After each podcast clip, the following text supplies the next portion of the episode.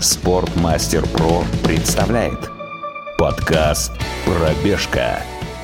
Любимые тренировки известных людей. Мы составим тебе компанию.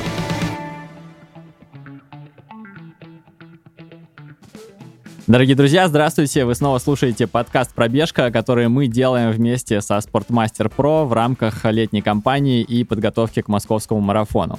В гости к нам приходят очень разные персонажи из мира бега и не только, но так или иначе все эти люди связаны с э, нашим любимым видом спорта, и со всеми из них э, очень интересно поговорить. И, кстати, не только о беге. Вот, у нас в гостях уже были очень разные люди, такие как э, профессиональные бегуны и не только. И вот сегодня у нас э, снова очень а, необычный скажем так, э, герой. Этот э, человек очень много сделал для развития бега в Москве, но при этом он э, занимается не совсем спортом.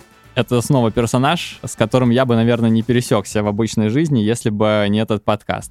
Встречайте, сегодня у нас в гостях Сергей Кузнецов, главный архитектор Москвы. Сергей, здравствуйте. Здравствуйте. Вы замечательно выглядите. Спасибо, вы тоже неплохо. Можно я сразу задам вам нескромный вопрос? Да, вперед. Сколько вы весите? Ну, я вижу по-разному. Вот сейчас, вот сейчас. Я думаю, что 69 килограмм. И вы готовитесь сейчас э, к марафону? Безусловно, как и все мы, я думаю. У вас остается чуть больше недели до Москвы. Я правильно понимаю, что вы бежите в Москву? Московский марафон, да, 17 сентября. Прекрасно. А, мы обязательно поговорим о ваших а, беговых а, достижениях, но для начала я, конечно, хочу спросить, кто такой главный архитектор Москвы и вообще как становится таким человеком и что это вообще означает? Э, главный архитектор Москвы, э, кто такой? Это я. Э, если, значит, вас персонально интересует. Вообще это должность внутри комитета, Московского комитета по архитектуре и градостроительству. Э, позиция такая, да. Это орган правительства Москвы, исполнительная власть наша. Комитет занимается огромным количеством вопросов, связанных с э, застройкой города. Начиная от генплана, правил землепольной застройки и заканчивая довольно небольшими вещами, такими например, размещение вывесок там, и всякими такими вещами, ну, моментами, которые могут выглядеть даже, скажем так, косметическими, хотя они все, в общем, важны. Вот. Ну и э, строительство, капитальное строительство, это тоже все наша зона ответственности, поэтому то, как выглядит новое здание в Москве, если так, в общем, просто сказать, то это, да, это вот то, что делает главный архитектор и команда главного архитектора, хотя э, в это включается очень-очень много разных всяких э, действий. От э, простого визирования там, или согласования проектов до разработки проектов, в которых я участвую сам как автор довольно часто, и проведение на этом мероприятий, публикация книг, участие в разных э, публичных всяких акциях, типа там Урбан Форум, Арх Москва, и не только участие, но и проведение, организация. То есть я думаю, что всего, честно говоря, даже и не перечислишь так коротко. Это довольно большой набор всяких активностей. А можно ли сказать, что получается, что вы один из э, главных э, людей, кто формирует облик современной Москвы? Так можно сказать, да. Это звучит очень мощно, учитывая то, какой Москва большой город в масштабах э, планеты и то, как она, мне кажется, изменилась очень сильно за последние годы ну, в том числе там благодаря чемпионату мира и каким-то другим большим событиям. А можете рассказать... Имеете чемпионат мира по легкой атлетике 2013 года? Ну, не совсем, наверное, конечно. Я, я вот, кстати... Хорошо, я пытаюсь сделать просто более э, какой-то веселой нашу беседу. Спасибо вам за эту попытку. Кстати, если вы сказали вот про чемпионат мира 2013 года, это получается, это был ваш э, второй год, да, если да, я правильно считаю? Я в 2012 году, да, меня пригласили на эту позицию. Я как раз на тот момент я год отработал, да. Понятное дело, что чемпионат мира по футболу, он очень сильно вообще, в принципе, изменил э, облик э, российских городов. А как сказался на Москве чемпионат мира 2013 года? И сказался ли он вообще, можно ли это сказать так? Да, это, конечно, это я само собой пошутил. Э, ясно, что про 2018 идет речь. Хотя надо сказать, что чемпионат мира 2018 года, э, я бы не сказал, что он сильно на облике Москвы сказался. Да, мы сделали, в общем, гигантский проект Лужники. Кстати, к тому моменту он еще целиком не был сделан. В общем, даже сейчас еще не закончен э, преобразование всей территории Лужников, хотя понятно, что сейчас процент готовности намного дальше. То есть там теннисный центр достраивается, еще несколько площадок осталось для развития, которые будут делаться. Это и займет еще там, я думаю, 2-3 года. А, ну, проект огромный, да, это около 150 гектар территории и огромное количество зданий, сооружений, и, в общем, и капитальных, некапитальных. Большое преобразование, большое. Но надо сказать, что, в принципе, помимо вот такого огромного проекта, сказать, что что-то именно еще специально делалось под чемпионат мира нельзя, потому что все остальное это были текущие городские программы, которые бы и так делались. Да, я думаю, кстати говоря, и Лужники бы, наверное, и так делались. А вопрос, перестраивалась ли так бы центральная арена, он открытый, потому что чемпионат мира 2013 года, напомню, проходил, когда были дорожки uh-huh. беговые, да, на а, центральной арене. Я еще сам когда-то в бытность спортсменом в свои юные годы там даже успел выступать на этих дорожках, бегал. Ну, вот, сейчас дорожек у нас нету, потому что мы сделали под стандарты FIFA стадион чисто футбольный. Вот. А так, тот чемпионат мира, конечно, по легкой атлетике, в общем, он, да, не, не особенно тогда э, влиял в масштабах города на что-то. Но, еще раз говорю, даже чемпионат мира по футболу заметно более масштабное событие. И то сказать, что прям именно он повлиял, я бы так не сказал. Москва бы изменялась бы, я думаю, что и без чемпионата мира. Как вы считаете, ну вот как архитектор, является ли большой потерей то, что Лужники преобразовались вот так из э, стадиона, который принимал чемпионат мира по легкой атлетике, в исключительно футбольный? Смотрите, тут, э, я считаю, такая простая оценка, она ну, неправильно ее ставить, э, потому что надо понимать, во-первых, что нельзя большую арену рассматривать в отрыве от всего комплекса Лужники. Была идея превращения комплекса Лужники из места, где есть понятные виды активности, такие как профессиональный спорт А, а большие события Б, ну или в обратном порядке, чтобы А, чтобы я не могу сказать, вместо э, массового любительского спорта, общедоступное для всех и любимое, притягательное, и место, которое является витриной, такой рекламой именно массового э, уличного спорта, как такой драйвер развития городской культуры, я бы сказал. То, чем мы очень серьезно занимаемся. Кстати говоря, прогресс э, того же участия в московском марафоне или прогресс людей, кто так или иначе сегодня регистрируется как участник активной бегового движения. То есть сегодня мы с московским марафоном мониторим ситуацию с нашим департаментом спорта видим уже порядка 500 тысяч регулярно бегающих в городе людей. Это уже довольно большая цифра. Если там отмотать 10 лет назад, конечно, у нас и близко столько не было. Я думаю, это рост там 10 раз. То есть э, преобразование Лужников дало однозначно положительный эффект. То, что ушли дорожки беговые из большой арены, надо сказать честно, что э, даже чемпионат мира по легкой атлетике 2013 года не собирал даже половину чаши, да, угу. центральной. Ну, я не знаю, надо быть честными, у всего есть своя эффективность. Свою... Угу. Мы э, пока не можем похвастаться любовью ни к спорту вообще, ни к легкой атлетике, ни к футболу, в частности, в России у нас нет. Мы не можем сравнить себя это чемпионат мира в Германии на центральном берлинском стадионе, который сравним по размеру с Лужниками, кстати говоря. Uh-huh. А, стадион был полный uh-huh. в Берлине, да. Вот. А, мы не могли собрать даже половину стадиона. То есть такой популярности, чтобы, чтобы держать дорожки на центральной арене страны 80-тысячники, uh-huh. это дорогое удовольствие. Нужно понимать, зачем это делать. Uh-huh. Другой вопрос, что дорожки поуходили не только из Лужников а дорожки ушли. Там на Динамо дорожек нету больше, на Локомотиве нет дорожек. То есть там, где в моем детстве были дорожки, их, э, и мы бегали повсюду, да, угу. на стадионах их не оказалось. Сейчас есть новый стадион, там Москвич недавно сделанный, но был период, когда в Москве даже чемпионат России по легкой атлетике нельзя было провести. Угу. Это реально проблема. Вот это проблема. Не то, что на большой арене Лужников нет дорожек, восьмидорожечные трека, да, а то, что вообще в Москве нет восьмидорожечного трека, это проблема скорее. Я бы так формулировал. То есть надо быть точным в формулировках. Потому что обоснованность наличия восьмидорожечного трека на центральной арене, который, по-честному, не светит в ближайшие годы ни Олимпийские игры принимать, ни, наверное, еще раз чемпионат мира по легкой атлетике, хотя еще раз говорю, чемпионат мира мы принимали и uh-huh. собрать не смогли людей столько много. А чемпионат России ясно, что он и подавно столько не соберет. А вопрос, какой еще старт может там происходить, который бы собрал аудиторию хотя бы в 10 тысяч человек на легкую mm-hmm. атлетику, на арене, которая вмещает 80. Да, при этом надо понять, что дорожки, конечно, серьезнейшим образом ухудшают качество футбольных, э, футбольного зрелища, Мгм. потому что они отдаляют зрителей от поля, причем э, на виражах отдаляют значительно. И атмосферу, само собой, приглушают. Таким образом, э, и для участников матча, и для телевидения, потому что телекартинка сегодня главное, что есть Мгм. в индустрии футбола. Вот, так что э, решение убрать дорожки с большой арены, честно говоря, было вынужденным, потому что иначе просто мы не смогли бы... Не было выбора сохранить дорожки или не сохранить. Был выбор снести полностью арену или оставить исторические стены, договорившись с FIFA о сокращении количества мест. Ага. Сократить количество мест и оставить дорожки означало, что надо места сократить в два раза.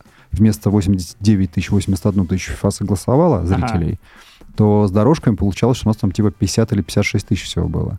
То есть это ясно, что это вообще ноль шансов, да, то есть ни- никто бы это не согласовал, чемпионат мира просто могли забрать обратно. Вот, поэтому там не было шансов на сохранение дорожек, но с другой стороны, я считаю, что с точки зрения такой, ну, как бы сверхцелесообразности, конечно, они там и не нужны на большой Мгм. арене. В дорожке-то есть востребованность, нет востребованности в дорожке плюс 80 тысяч зрителей к ней. И вся соответствующая инфраструктура, которая не дешевая и требует эксплуатации, э, и сервиса, и расходов ежедневных буквально. Они не только соревнования проходят, да, потому что поддерживать нужно это каждый день. Так что я считаю, на такого уровня арене дорожки в нашей ситуации не нужны. Дай бог, легкая атлетика разовьется так, что мы будем собирать стадионы э, по 80 тысяч на легкую атлетику, значит, построим стадион с дорожками на 80 тысяч. Прекрасный содержательный ответ. Э, Вы сказали, что у вас есть статистика.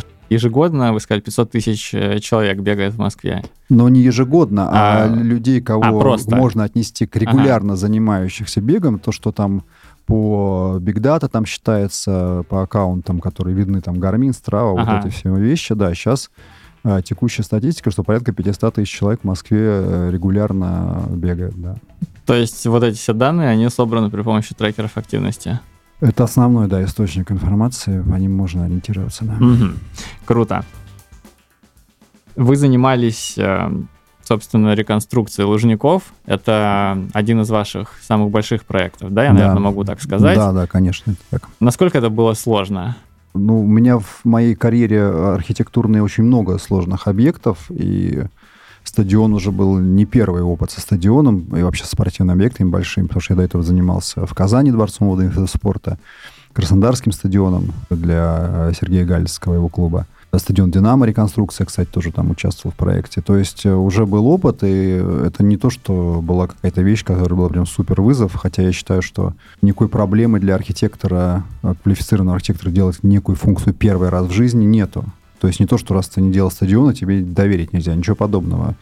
Э, Первый стадион уже, в котором э, наша команда участвовала, активно делала Краснодарский стадион. Мы, я считаю, сделали прекрасную работу. До сих пор это, наверное, один из лучших стадионов в мире. В мире, не в стране. В стране Ага. я уверен, что это лучший стадион, но, опять же, в своем классе, потому что их с Лужниками сравнивать нельзя. Просто большой стадион обладает ну, другими Мгм. плюсами и минусами по сравнению с маленьким.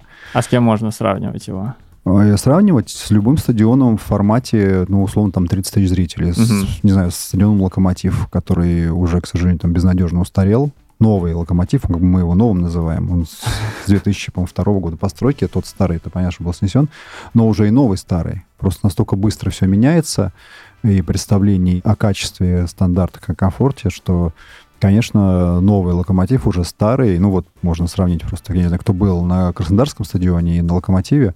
Я думаю, что тут э, просто no comments, скажем так. Тут Мгм. даже можно не рассказывать, наверное. А кто не был, наверное, им просто не так интересно, тоже можно не рассказывать, получается. Ну, просто в Краснодаре, по-моему, ну, совершенно великолепный стадион. Он выглядит как произведение искусства, если А- честно. а стадион, я считаю, должен выглядеть произведение искусства, и это правильно. И все классные стадионы, которые до нас дошли, э, ну, типа Берлинский стадион реконструированный, он тоже круто выглядит. Его, кстати, строили при Гитлере, много было хорошей архитектуры. Тогда с уважением относились. э, И хорошо, что он сохранился. Я считаю, не снесен. Он э, такой классный, брутальный, внутри совершенно современный, снаружи такой исторический. А Стадион Уэмбли снесли, к сожалению, исторический. Стоит новый стадион Нормана Фостера. На мой взгляд, не лучший из его проектов. И, наверное, с историческим, может быть, даже был бы интереснее проект. Вот, мы приняли принципиальное решение, в общем, такое где-то даже политическое решение сохранять Ага. исторический стадион. То есть делать такую супер глубокую реконструкцию, потому что от исторического там остался только контур стен. Внутри это 250 тысяч нового строительства, общем, настолько нового, что там даже поле на новой отметке, понятно, ниже, чем было поле на старых лужниках. Ага. То есть мы вы, выкапывали землю, ну, чтобы больше было мест на трибунах, вниз ушли.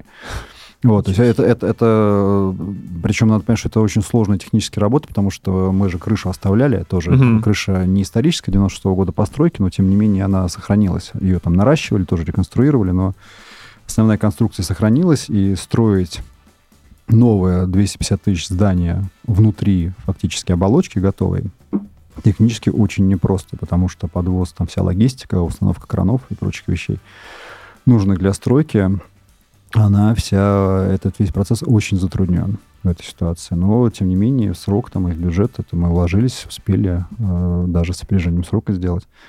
Вот, так что да, возвращаясь к вопросу, сложно ли это проект, это только мы про большую арену говорим. А я напомню, что был построен Центр художественной гимнастики, новый дворец водных видов спорта, реконструкция всей территории, там новый ледовый, сейчас новый теннис недостраивается. То есть э, это, это действительно большая-большая работа. Если вы заговорили о футбольных стадионах, вот я не знаю, конечно, можно ли у вас такое спросить или нет. Вам нравится «Газпром-арена»? Как выглядит? «Газпром-арена» в Петербурге. Да. Давайте, да, уточним. А, ну, Просто сейчас вот я э, объясню свою логику. Я вот смотрю, например, опять же, на Краснодар, на совершенно великолепный, чуть ли не Колизей современный. Я смотрю на Газпром-арену. И это, мне кажется, просто небо и земля. И для меня, как человека далекого от архитектуры достаточно, и, естественно, не понимающего всех каких-то конструкторских инженерных особенностей, для меня вот в первую очередь важна картинка. И я получаю эстетическое удовольствие от того, когда смотрю на Краснодар, и и совершенно не получаю его, когда смотрю на то, что построили в Петербурге. Хорошо. Я не знаю, вы понимаете, э, не хочется никого обижать. Я так начну отвечать на ваш вопрос. Петербург я очень люблю как город. Ага. Э, сказать, что и главный стадион э, выглядит отвратительно, как-то, блин, жалко обижать и, и Петербург, и те, кто делал стадион. У них был классный конкурс, который выиграл Шкуракава, японский звездный архитектор по нашей традиции российской э, архитектора сразу выгнали. И типа по мотивам что-то там такое построили. Это яркий пример, как не надо делать. А, то, что мы получили такой пример, я считаю, что это хороший опыт для всей страны. Стадион, ну, даже не знаю, ясно, что он получил уже такое количество критики и насмешек, и там тройная цена, и бакланы проклевали кровлю, что даже ну, когда кидать в него еще один камень, я не знаю, даже как-то стыдно. Ясно, что это неудачный строительный опыт. Это ну, понятно и без меня, и без моих комментариев. Как он исполнен с точки зрения эстетики, деталей, э, внутреннего пространства, внешнего пространства, внешнего вообще, ну, своего вида, там, фасадов – вся эта структура, что мы поднимаемся там на лестнице пешком очень долго, прежде чем попасть. Ну, то есть он не очень удобен. Но понятно, что это все можно разложить на элементы. Почему центральный стадион огромного города, 60 там с лишним тысяч зрителей, ясно, что это все можно делать э, сильно лучше. Но уже получилось, как получилось. В крайнем случае, скажем так, заплатили за опыт, как говорю и в таких ситуациях.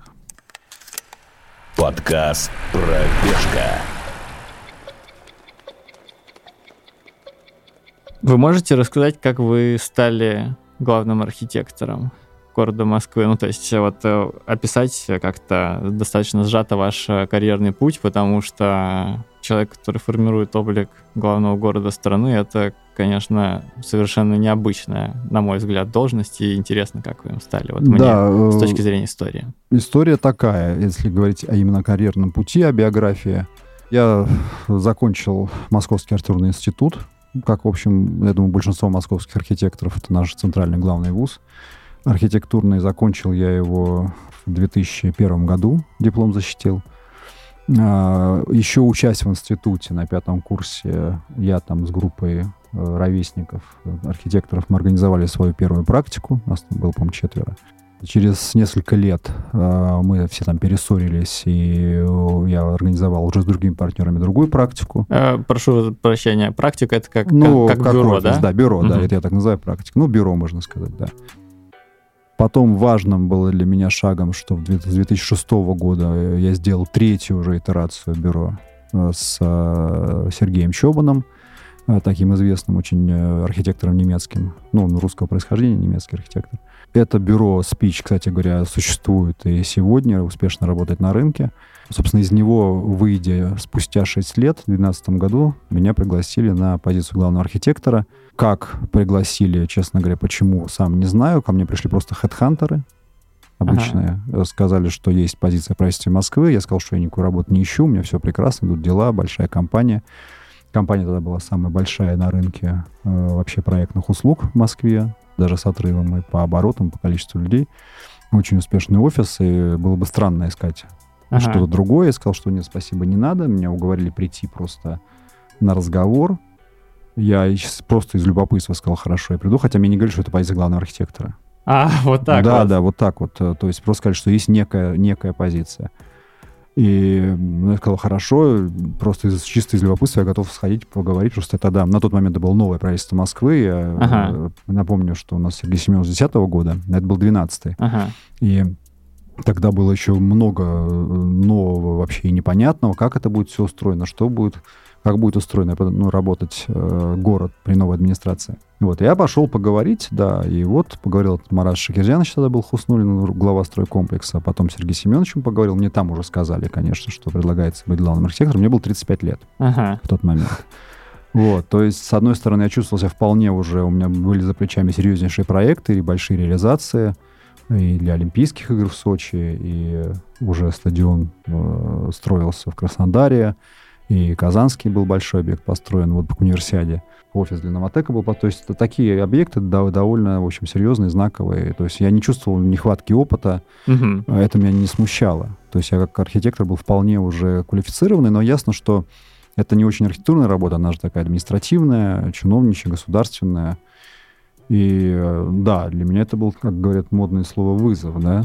Э, ну, в общем, я там подумал немножко и не без сомнений, конечно же, довольно серьезных, э, но согласился попробовать, было интересно. Вот и с конца августа 2012 года, да, я стал главный архитектор. 11 лет вот уже сейчас недавно было.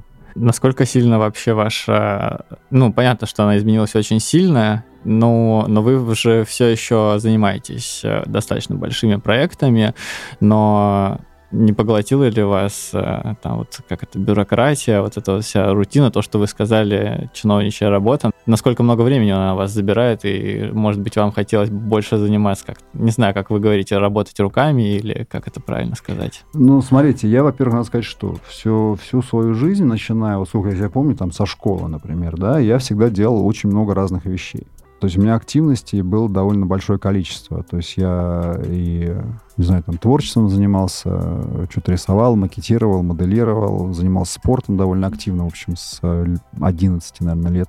Хотя в детстве был очень неспортивный, это еще отдельная история, когда я спортсменом стал, это просто тоже целое кино можно снимать. Вот, и поэтому, скажем так, то, что у меня добавилась какая-то активность, само по себе шоком не было. То есть понятно, что я и так был диверсифицирован, скажем, с точки зрения траты времени, ну да, стала еще одна задача. При том, что сейчас, в принципе, у меня похожий набор, что был раньше. Я тоже занимаюсь спортом, занимаюсь творчеством активно. Сам проектирую, что не является, кстати говоря, частью, в общем, моей работы с точки зрения должных обязанностей, но является, в общем, важной потребностью с точки зрения, ну, моего видения себя в профессии, скажем mm-hmm. так, да. Поэтому я при каких-то ситуациях, течениях обстоятельствах берусь сам, как автор, делать проекты основная часть работы, да, это государственная позиция, вот эта вот должность в Москвы. Нормально, время на все хватает. То есть я, скажу честно, не жалуюсь, как я, в общем, и никогда не жаловался, честно говоря. То есть время всегда хватало на много чего. Сейчас тоже есть много чего, его сейчас хватает так же, как хватало всегда. А какие это стечения обстоятельств, при которых вы беретесь собственными руками за проекты? Разные могут быть. Могут быть э, прямые поручения руководства, что я как архитектор должен сам взяться делать и лич, нести личную персональную ответственность в случае важных каких-то проектов, например, парк Зарядье. Э, я был руководителем авторского коллектива, с, э, персонально там все подписывал, участвовал в проектировании, от, причем не только проектировании, но и со стороны заказчика и исполнителя одновременно, потому что я же занимался формированием ТЗ, я же занимался потом с большой нашей командой интернациональной, э, прям проектированием, конкретной разработкой проектных решений, там все под моим руководством это происходило. А, Лужники весь комплекс также делался, и в частности большая арена. Вот. э, Центр художественной гимнастики Ирины Винер также делался. Э, Вот. Когда-то есть... У меня довольно много поступает предложений что-то проектировать. Большинство из них, конечно, я не беру, но когда есть какие-то интересные задачи, творчески интересные, например, я э, занимался проектированием аэропорта нового терминала Толмачева в Новосибирске. Для меня это новая просто была история, ну, сделать аэропорт, да, да, получилось, на мой взгляд, довольно круто. Причем, ну, я везде работаю на таких как бы волонтерских основаниях. Я нигде не беру деньги, не получаю никакие гонорары, не, не Ага. подписываю контракты. То есть для меня это не является частью способа Хотя чиновники имеют право на творческую деятельность, и э, вроде можно подписывать договора, там, получать какие-то деньги, но этим всем, честно говоря, не занимаюсь. Считаю, что это все равно ну, не надо так делать. Вот, поэтому э, я участвую в проектах, где нету, скажем так, конфликта интересов Ага. пересечения. То есть там, где либо это что-то интересное, но в других городах, не знаю, там русско-идеальный проект для Никола Ленивца. Это просто арт-проект, хотя он архитектурный, это художественный проект. Вот, такого рода вещи. Вот. Или в Москве, когда просто есть э, от руководителей некие вводные, что надо в объект важный, сложный, но нужно в данном случае им заниматься персонально, я занимаюсь. А когда вы заряде проектировали, и вот вы сказали, что вы были по обе стороны, чувствовали ли вы какой-то внутренний конфликт? Были ли у вас такие ситуации? Я бы не сказал, что внутренний конфликт какой-то был. В общем, было гигантское желание и ощущение выпавшего шанса сделать что-то выдающееся. И, на мой взгляд, это ощущение, оно было у всей большой команды, занимающейся парком, и со стороны города, и со стороны подрядчиков нанятых. Поэтому в этом плане это, кстати говоря, здорово помогало, то, что об- общая заряженность и какой-то вот в воздухе висело это чувство, что мы делаем реально какую-то прорывную абсолютно вещь, да, Ага. которая войдет в историю архитектуры э, России и вошла уже сейчас, да, то есть э, не было понятно, что там всегда возникает миллионы вопросов текущих, э, и в заряде их было, наверное, больше даже, чем миллионы. Это очень сложный проект с точки зрения всяких разных сложностей. э, Вот. Но, тем не менее, для меня лично нет. У меня не было внутренних конфликтов там сделать так или иначе, потому что вроде с одной стороны лучше так, а с другой лучше так. Нет, это все всегда просто была борьба за самые интересные, яркие решения в максимальном качестве исполнения, скажем так. Ну, ясно, что стройка вещь всегда не идеальная, у тебя всегда получается не идеалом, ты просто к нему максимально пытаешься приблизиться, и ясно, что всегда потом ты видишь, что можно было что-то сделать лучше, что-то поправить, но это на любой стройке так случается. Вы сказали, что Зарядье — это один из самых прорывных проектов э, среди архитектурных каких-то э, вообще проектов в России за последние годы. А что еще вы можете назвать в- вот в таком классе? Прям прорывом. Прорыва из построенных уже, из строящихся. Ну, смотрите, что можно отнести, я считаю, довольно... Ну вот э, мне нравится, как сейчас получается кампус Бауманского университета, например, где я тоже, кстати говоря, руковожу проектированием. Надо сразу говорить, что Зарядьев, с учетом того, что это был первый такой проект, я думаю, в ряду его сложно будет уже превзойти, но в силу того, что уровень, конечно, новизны, он... э, М, планку задали Да, и- он, потому что, ну, скажем так, вообще в центре города высочайшего уровня сложности э, любые согласования, инженерные и административные, всякие вопросы э, на берегу реки, там близость воды, переделка набережной, рядом Кремль, зона охраны ЮНЕСКо, э, концертный зал подземный. Много очень инженерно-инновационных вещей, таких как там добавленный климат э, под корой стеклянные, консоль, кстати, парящего моста, самая, даже на книгу рекордов Гиннесса претендовали ее внести такая плотность э, инновационных внедренных решений первый раз вообще в истории строительной практики, по крайней мере, отечественной, точно много и мировой, потому что даже наши американские коллеги с нами работали, они говорят, что, конечно, они не могли себе представить даже в своей карьере, говорят, у нас точно, видимо, шансов не будет больше такие делать вещи. И я даже задали мне вопрос, говорит, слушай, вот те 40 лет, говорит, я уже такой проект сделал. А что же, говорит, дальше? Как вообще себя мотивировать, что-то еще? Потому что уже невозможно представить сложнее вещей. Но, тем не менее, я бы выделил из того, что сейчас кампус Бауманского университета, который сейчас достраивается, я считаю, что это супер интересная и важная знаковая работа в условиях центра города, что тоже важно, потому что в архитектуре всегда важно, архитектура, в отличие от любого вида искусства, она жестко привязана к месту. Мгм. И место является частью произведения. Это, это всегда так, это вот выделяет архитектуру абсолютно из всех видов искусства. Мгм. То есть э, с учетом контекста сложнейшего э, и центра города, и реки, там другая река Яуза, да, но все равно река. А, Я считаю, кампус Бауманского университета, кто любит архитектуру, вот советую всем наблюдать за этим процессом. Он уже на финише, скоро будет совсем готов. А Потом, э, я считаю, очень интересный проект у нас строится сейчас на Бадаевском. Он тоже и архитектурно, инженерно, э, прям это такая прорывная вещь будет. Там строится такой многофункциональный комплекс с жильем и кучей разных всяких функций общественных. э, Причем, что важно, ядром проекта является исторический комплекс Бадаевского завода, Мгм. который реконструируется, восстанавливается утраченные части. И будет он, в отличие от, скажем, своего советского периода жизни, когда он был обстроен всякими наслоениями, все это будет приведено в порядок, очищено и в первозданный вид возвращено. Плюс э, на таких тонких опорах парящий фактически объект, как вот э, горизонтальный небоскреб, а, например, Лисицкого, да, известные такие проекты, бумажные проекты, э, нереализованные, фантазийные, можно сказать, а сейчас это будет реализация. Мгм. Э, Это инженерно, архитектурно реально очень крутая вещь. Потом к таким я бы вещам отнес прям классным. Кстати, ГЭС-2. О, Очень сильная работа. Ренцо Пьяно.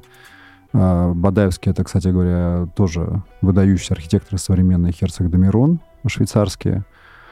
А, Ренцо Пьяно, прицкерский лауреат, архитектор абсолютно иконический, легендарный э, итальянец. Э, ГЭС-2, классная работа, очень изящная, тонкая реконструкция исторического здания с э, большим количеством всякой новизны там.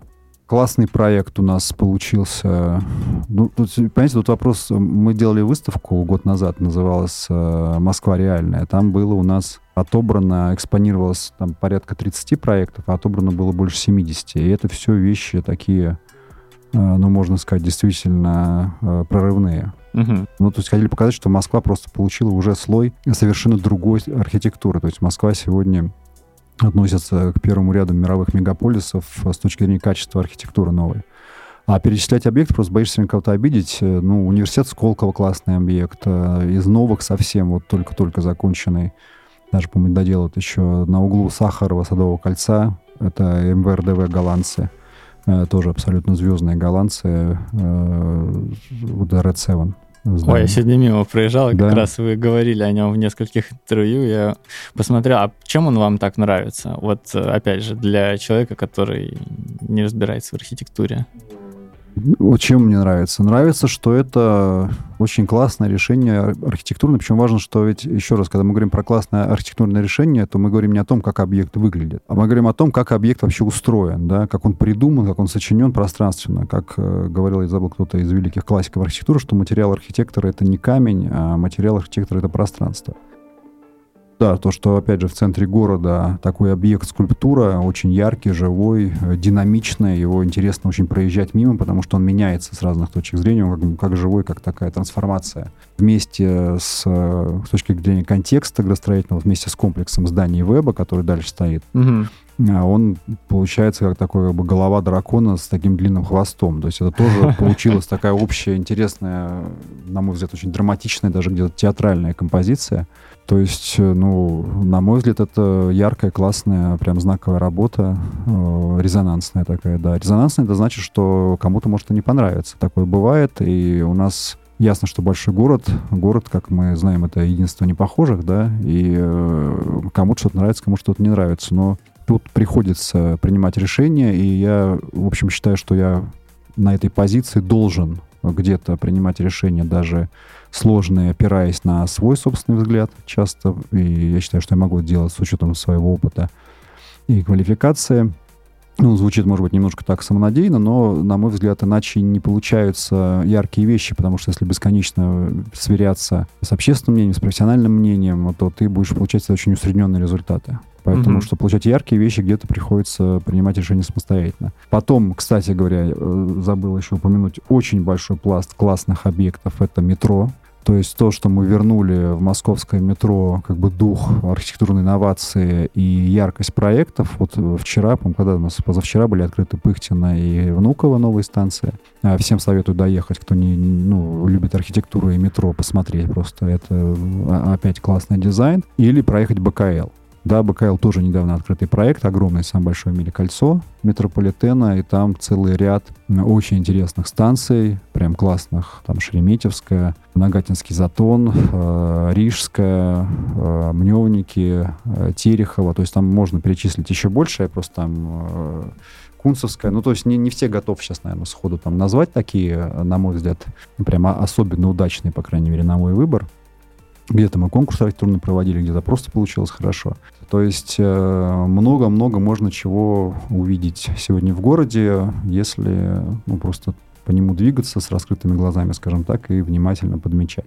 Еще раз, чтобы уточнить, то есть если кто-то хочет, э, какой-то девелопер хочет построить э, какой-то там новый новаторский невероятный проект, то говорить да или нет, по сути дела, вы.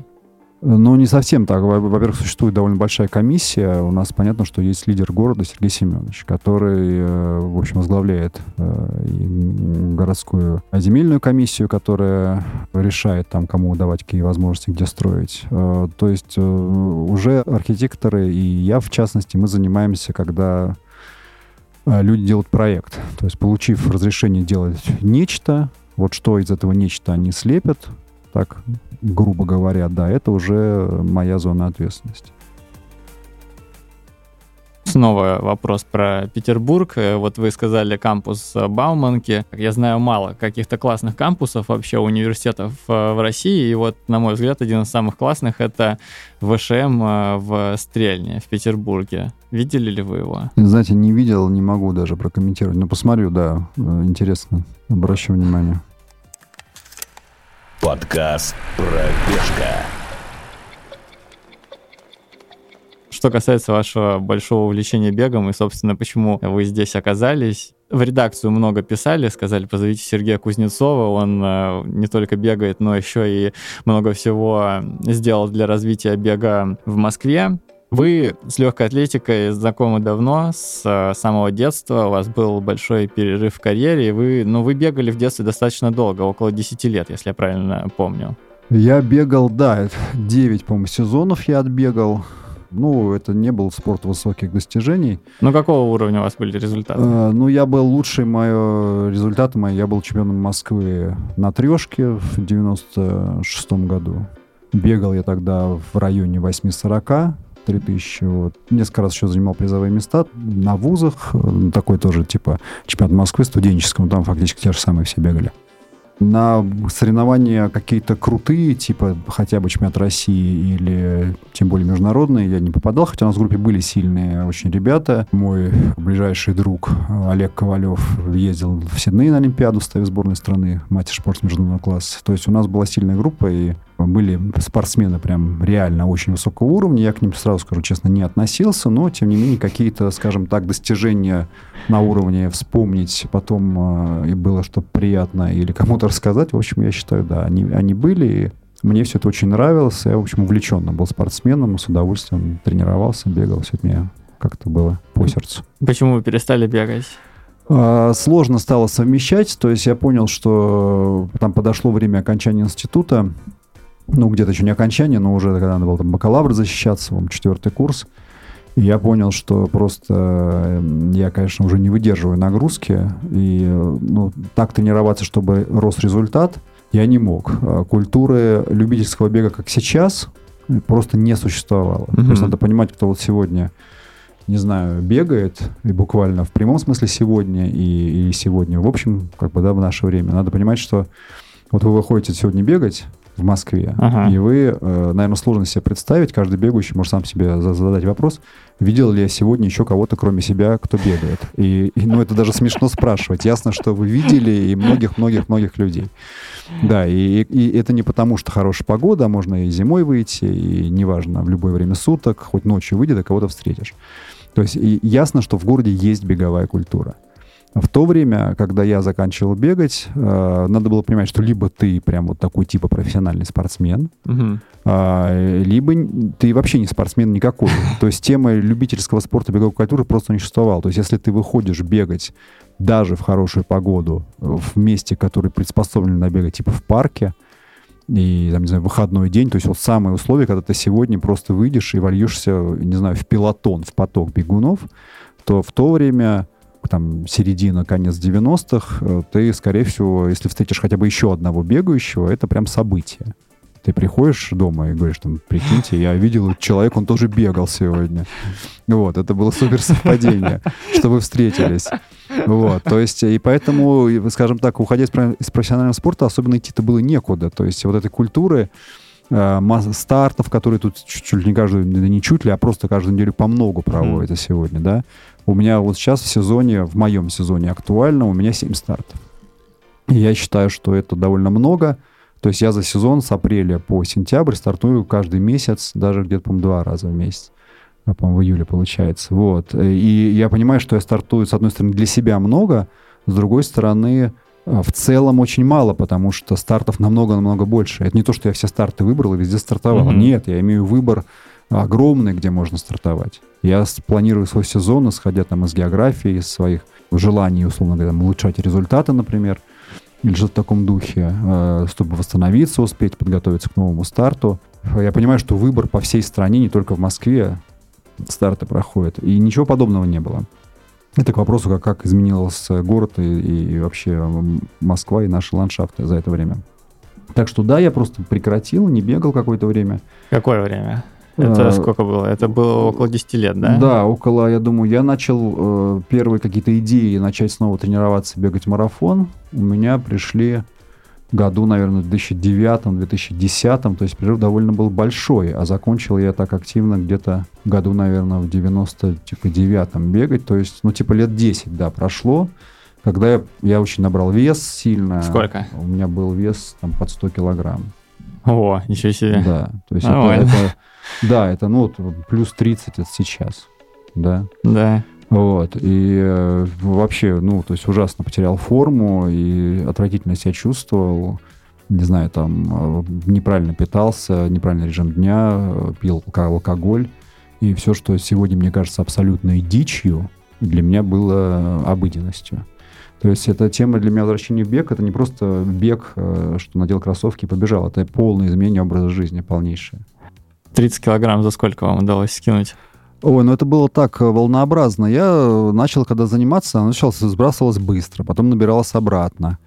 Это все такой э, путь нелинейный. Потом как бы бы- быстро сбрасываешься, теряешь иммунитет, начинаешь болеть. То есть я могу сказать, что вот к тому плюс-минус статусу, как сейчас, более-менее, когда вот, словно говоря, ты смотришь фотографии и себя узнаешь, скажем так, я шел лет 9, наверное. Если в 2010 году начал первые там тренировки с попытками бежать марафон, получал травмы, неправильно готовился. Первый марафон пробежал в 2015 году, в 2015, а первый марафон такой, скажем так, уже более-менее осознанный, грамотный и довольно быстрый. Я пробежал Чикаго в 2019 году 3.03, а первый марафон я бежал московский 3.42. Это еще было все жутко неправильно. Я там буквально чуть, не знаю, там не помер на нем, настолько устал. До, ни до, ни после я настолько физические удары не получал сильные по своему организму. Э, Это классический был первый марафон. С дивана? Э, Да, ну не Кайф. с дивана, нет. Я, конечно, готовился, что-то там бегал, считал, что я бегал там тридцатки, 35 там даже А, километров. ничего себе. Да, да, и тем не менее, тем не менее, э, марафон даже такого, в общем, я считал, что я- у меня какое-то спортивное прошлое довольно серьезное, и я уж как-нибудь э, справлюсь, уж там подумаешь, там типа 42 километра пробежать. Но тем не менее, это стало чудовищным разочарованием, насколько это тяжело. Да, я абсолютно был, понял, что я вообще был не готов даже близко э, к тому, с чем я столкнусь. И потом еще была пара попыток, таких, скажем, ну, сложных, не настолько сложных, но все равно очень сложных. Э, Я пробежал там Ницца Каны марафон, пробежал Берлинский марафон. Понял, что надо очень перестраивать образ жизни, серьезно, потому что мне, я хотел бегать, хотел набирать форму спортивную. И уже э, как-то собрал команду вокруг себя, там, людей, кто меня консультирует, до сих пор я с ними работаю, там, тренеров. Постепенно она наращивалась, там, кто занимался восстановлением и прочее. Люди, которые очень мне помогают, прямо и без них бы, конечно, ничего не получилось. Надо сразу сказать, что тут важно, чтобы было с кем, mm-hmm. с кем эти достижения делать. И вот 19 год, октябрь, Чикаго 3.03 я пробежал, надо было пройти квалификацию на бостонский марафон. Тогда это все было еще доступно и возможно для нас. Потом mm-hmm. начался ковид и прочие ограничения. Можно сказать, с этого времени для меня это отчет вот э, того нормального физического состояния, в котором я сейчас э, нахожусь. Не просто нахожусь, но и продолжаю его как-то там э, совершенствовать. Вы сказали, что очень сильно изменился ландшафт Москвы. Продолжали ли вы следить за э, легкой атлетикой и бегом, в частности, когда не занимались ей, или вас полностью прям поглотила работа? Продолжал, я сейчас слежу, конечно, не так, как я следил, когда я сам бегал и там, знал огромное количество спортсменов, многих знал лично, постарался, следил там за звездами, у меня есть автограф, я, правда, не уверен, что я смогу его найти, Нуридина Марсели, когда он приезжал в Москву, кто не знает, это абсолютная икона э, среднего бега, рекордсмен мира на полторы тысячи, э, звезда такая конца 90-х. Сейчас э, другая специфика. Э, я настолько международный уровень уже не знаю. Э, российский более-менее себе представляю, кто что делает. И довольно неплохо представляю себе любительский уровень, потому что ну, круг интересов, круг общения поменялся. Понятно, что мы общаемся очень много с теми, кто развивает бег в Москве и в России, там, с Димой Тарасовым, который московский марафон делает. И ясно, что уже я просто в этом мире э, больше ориентируюсь, чем в мире спорта высоких достижений. Mm-hmm. Хотя понятно, что мне интересно. Но вот чемпионат мира сейчас, э, который проходил недавно, я что-то так мало, честно говоря, смотрел, хотя какие-то отдельные, там, полторашку свою любимую смотрел. Где Понравилось вам, кстати? Да, но слушайте, то, что вообще, э, то, что то есть когда-то нам казалось, э, конец 90-х, начало 2000-х, что настолько доминация черных бегунов на всех, кстати, дистанциях, ага особенно в мужском угу. беге, от спринта короткого до марафона, включительно, включая барьеры, она просто ее никак, ни, никогда больше не победить. Сегодня мы смотрим финал полторашки, там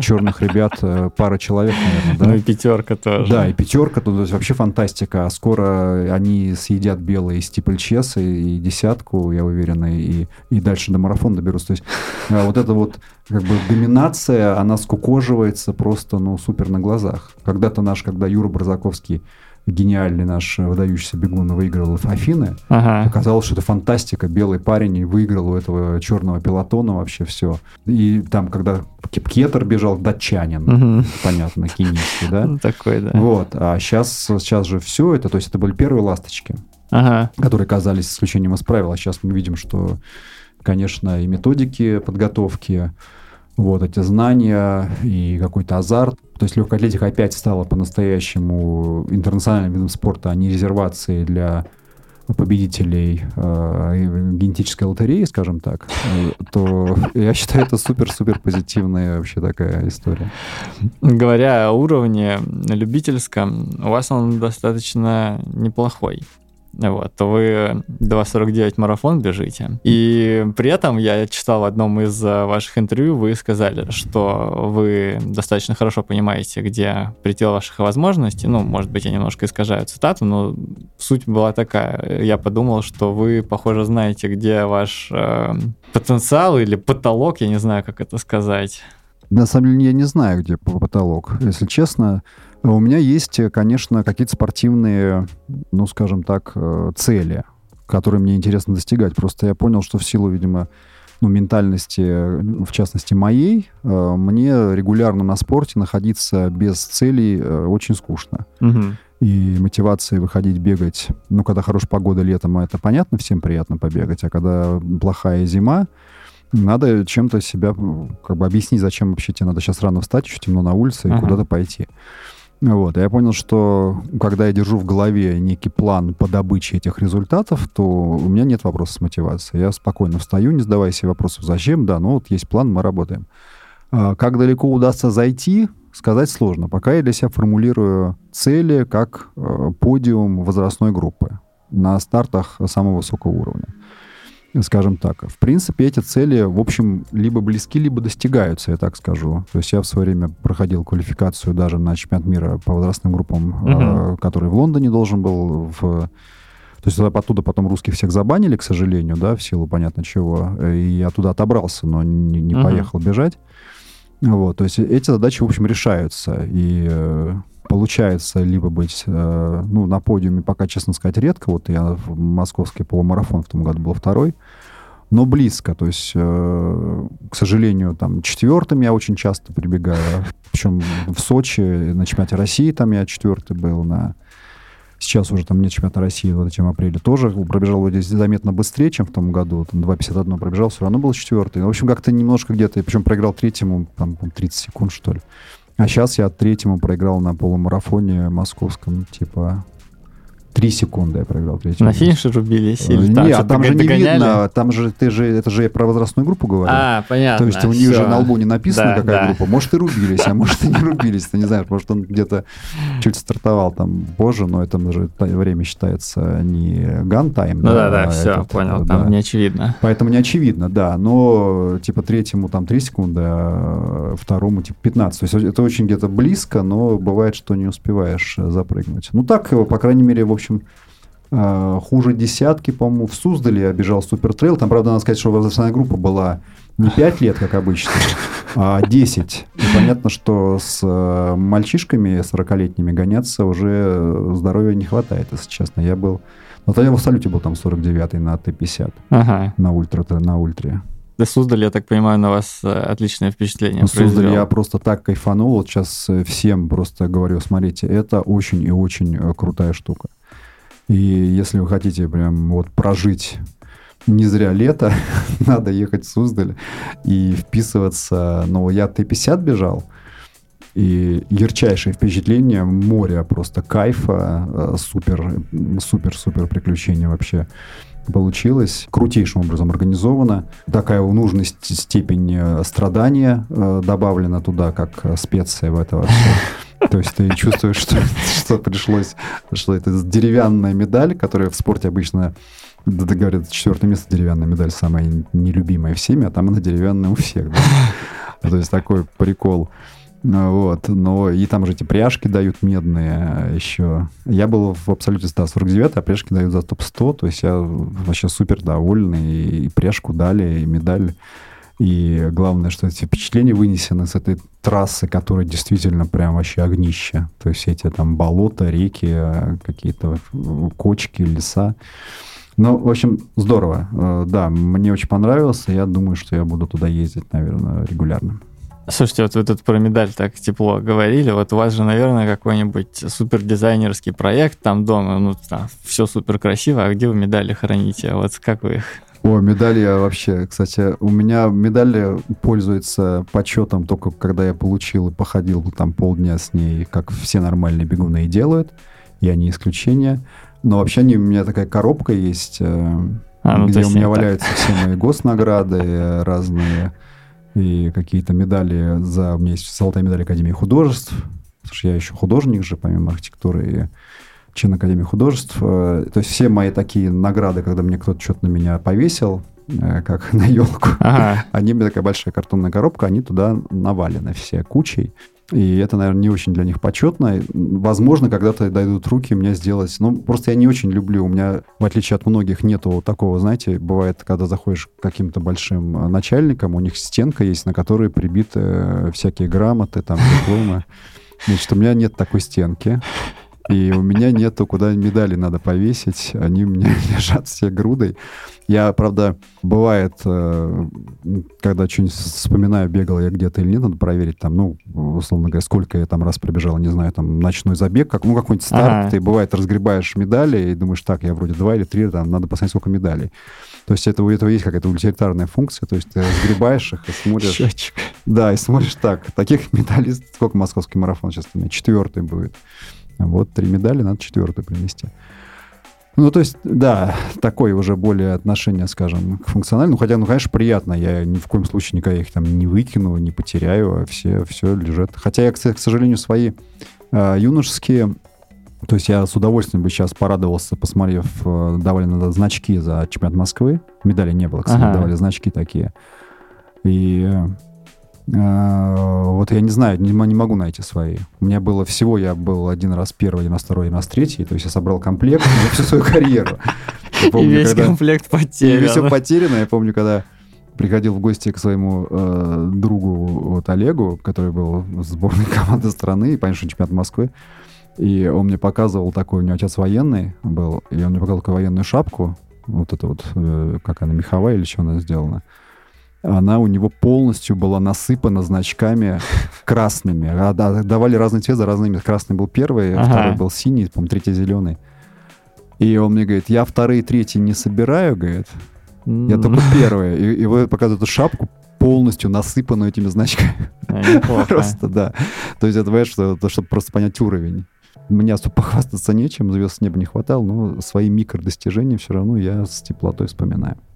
Смотрите, вы сказали, 7 стартов у вас а, за это лето. Это вместе с Москвой, да? Или это еще туда, за Москву тоже что-то? Нет, это все вместе. Я даже могу... ну, Вот мне, мне просто интересно, вот э, где вы были, кроме Суздаля и Сочи, еще за пределами Москвы? Я почему это спрашиваю, опять же, с точки зрения вашей вот э, профессиональной. То есть понятно, что сейчас э, московский марафон, там это эталон, все на него равняются, кто-то пытается просто слезать, кто-то пытается подражать, и у всех в разной степени это получается. Вы, поскольку имеете такую симпатию к этому проекту, и, не знаю, так или иначе там как-то какое-то участие, может, принимаете, не принимаете, ну, неважно, вот. Вы приезжаете в другой город и вот смотрите там и на архитектуру, опять же, на сам старт, и что вот вам еще в России? Есть ли еще какие-то старты в России, которые вам нравятся? Ну, потому что очевидно, что вам Москва, наверное, очень нравится. Да, старты, ну вот про Суздаль, да, мне очень понравился Суздаль, прям супер. Во-первых, я считаю так, организация сейчас везде все-таки довольно высокая. У меня не такая большая география, пока у меня сезон выстроен на будущий год, сейчас сложно сказать, будет ли он точно такой же или что-то я поменяю, но я собрался об этом думать после э, московского марафона. Пока вот у меня сезон, э, я традиционно начинаю в Сочи марафоном в апреле, Мгм. в начале апреля. Мгм. Мне это нравится, честно говоря, потому что ты и зимой попадаешь в хорошую погоду, э, смена обстановки, вообще другое настроение, как бы задаешь сразу на весь сезон себе какой-то э, такую, не знаю, уровень, что ли. И мне нравится начинать сезон в Сочи, прям кайф.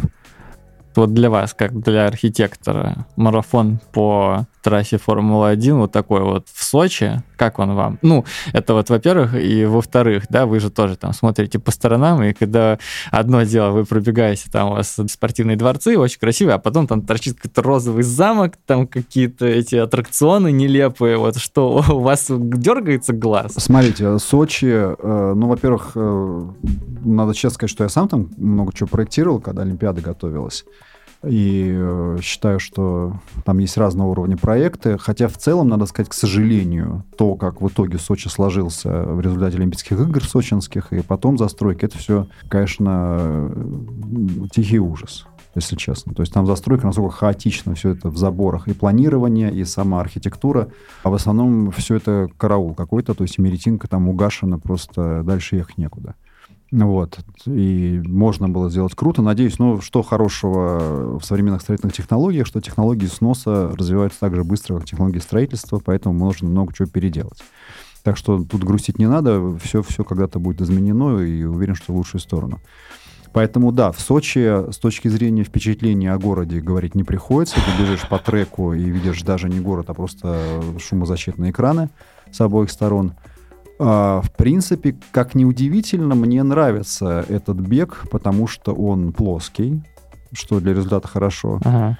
Я, в принципе, в силу того, что я все детство отбегал вообще по дорожке 400 метров, для меня повторяемость вообще не проблема, я могу Ага. кругами долго. А зимой, все знают, когда тренируешься, я раньше ездил в манеж, а потом стало в ковид манеж позакрывали, я привык бегать на дорожке. И на дорожке, когда ты бежишь 25 километров, тоже надо, скажем так, устойчивой психикой обладать, чтобы не сойти с ума, да? Потому что на месте находишься. А вы дома или в клуб ходите? А У меня по-разному. У меня дома там дорожка есть. Какая? Мне вот интересно просто. Ой, я не помню, честно, не потому что я не хочу никого рекламировать, просто забыл. Какая-то нормальная. Там с антишоковым этим, Ага. а, чтобы соседи там с ума не сходили, когда ты бегаешь. Вот, то есть э, нормальная какая-то дорожка стоит. э, так что трасса Сочи мне вообще на мозг не давят эти круги. Ага. Э, Ясно, что бегать по городу одним кругом намного веселее эмоционально. С другой стороны, есть равно свои плюсы во всем. То есть, когда у тебя предсказуемая трасса, и особенно, когда был чемпионат России, то есть вот последний год было, честно говоря, очень плохо, потому что они запустили э, в, одни, в один и тот же временной кусок, запустили пятерку, марафон, десятку и половину. Мгм. И все бегут с разной скоростью, толпа народу, причем половину с десяткой запустили, когда мы пробежали свою поло- первую половину марафона. Мгм. И ты бежишь уже после пол- половины, уже не самый свежий, и в тебя вливается эта гигантская толпа а, бегущих половину десятку. Это, в общем, все очень дискомфортно и тяжело. Я даже из-за этого сейчас думаю, вот пока, пока не, не точно решил, побегу ли я Сочи опять в апреле. Но м, мне, конечно, нравится эта идея с сезоном сначала, но равно я вот, это, это фактор, на самом деле. Он организационно, я считаю, очень э, тяжелая стала история. А так еще я бегаю в Питере, ну там организаторы те же, что в Москве, Мгм.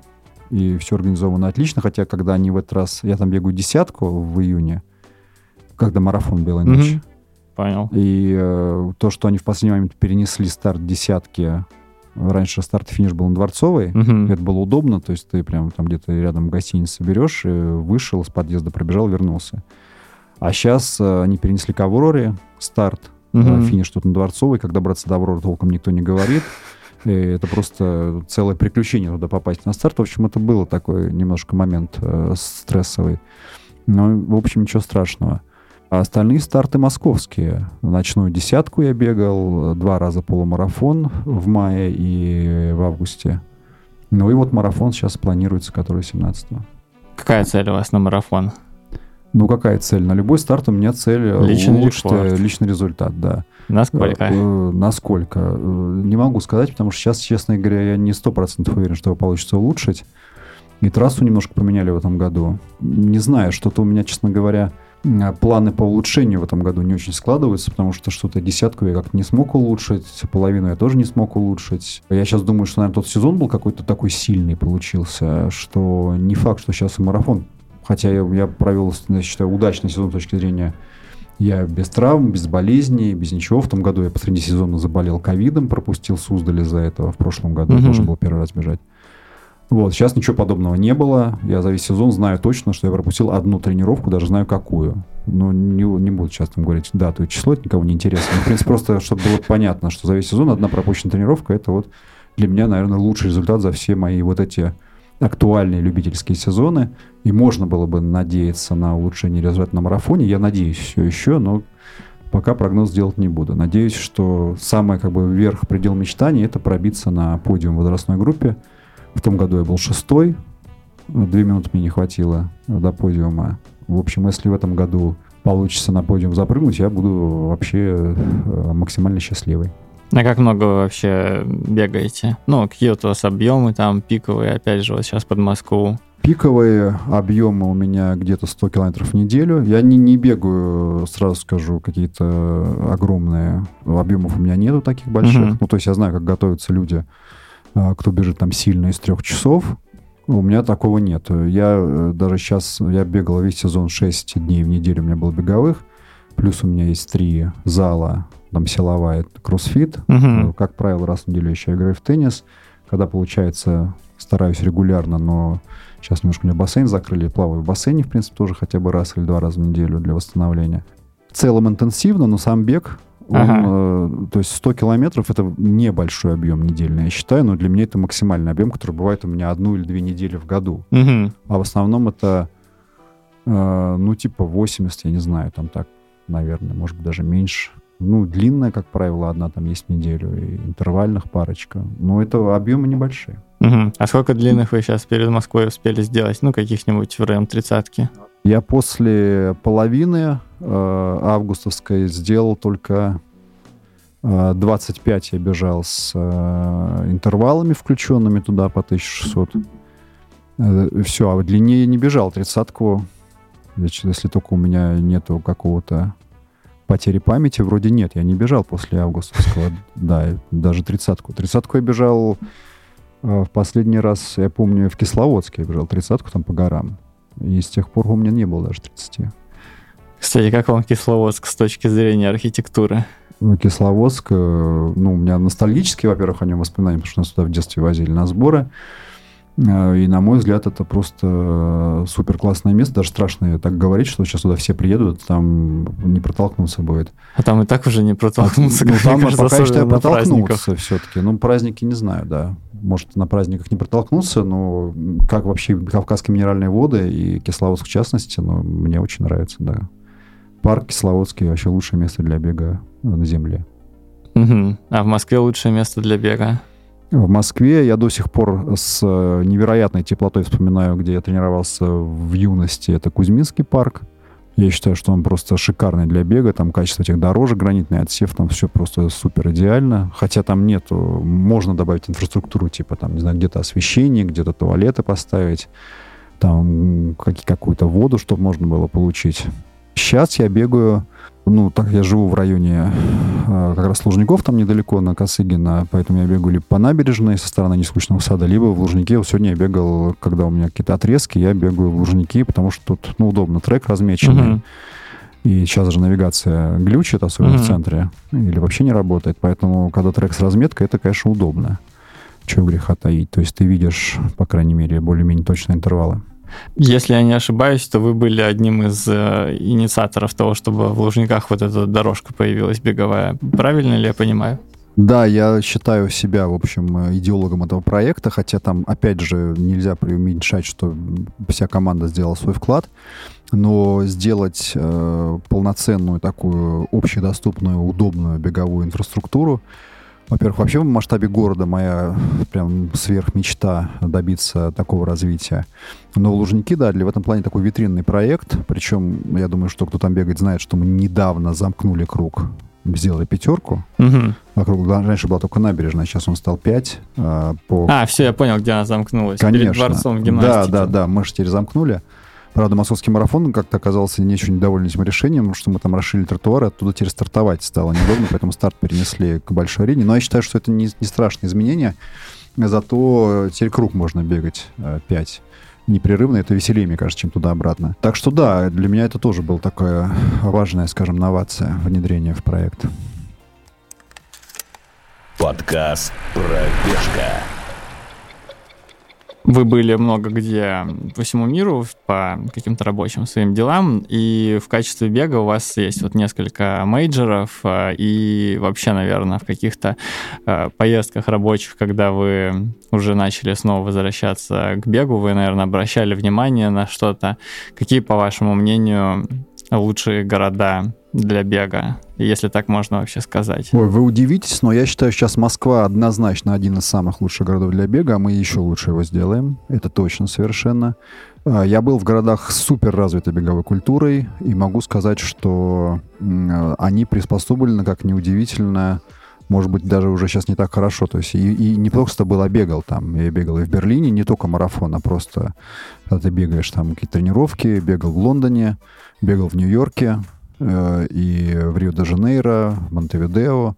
Это те места, где довольно развита беговая культура, и, в общем, можно сказать, что что-то для бега приспособлено, как правило, вдоль воды, там набережные и прочее. Но э, такого качества проектов, как Лужники, просто точно нету, где и покрытие, и туалеты, и освещение, э, и какой-то там, ты можешь воду там где-то легко достать, там вендинг, какие-то аппарат, то есть все, все продумано, чтобы тебе максимально вот не напрягаться, ты пришел, побегал такого нету. И я, когда мы делали проект, я проехал много проектов, посмотрел, что есть, чего нету, и понял, что мы можем сделать реально нечто лучшее, чего вообще ни у кого нет. Э, и я думаю, что мы можем и дальше пойти еще, и еще дальше делать лучшее, потому что даже очень удачный проект, на мой взгляд, типа развития набережной Гудзона в Нью-Йорке, э, который для меня был во многом таким модельным примером для развития набережной Москвы. Я смотрел его внимательно, но я уверен, еще раз говорю, что мы можем, конечно, идти дальше и делать лучше. Дальше лучше это касается только Москвы или расширяя пределы, потому что, как часто говорят, Москва — это не то, чтобы прям совсем Россия. Ну, смотрите, я э, родился и вырос в Москве, работаю здесь. Это для меня э, основная как бы, задача, мой город. Я считаю, что мы э, всегда с удовольствием, с огромным удовольствием делимся с коллегами э, опытом, знаниями mm-hmm. и идеями. Вчера на Урбан форуме рассказывал, кстати, про проект беговых маршрутов общегородской, и там ко мне потом человек из Челябинска подходил, спрашивал, как типа это все внедряется. И мы всегда легко всем все передаем, и целиком проекты, и стандарты наши, и правила. В общем, все наработки, которые здесь мы за московские деньги делаем, они потом бесплатно во всей стране расходятся. И касается не только э, тех же беговых дорожек, но у нас там стандарты вывесок, летних кафе, там много чего, стандартные по, по жилой застройке, все расходится по всей стране. Так что мы, что можем, как город, всей стране всегда даем, прям в количествах, а, фактически в любых доступных, сколько готов взять. Ну, кто как себя прокачает и разовьет, это уже на э, совести, скажем так, и ответственности местной администрации, местных сообществ.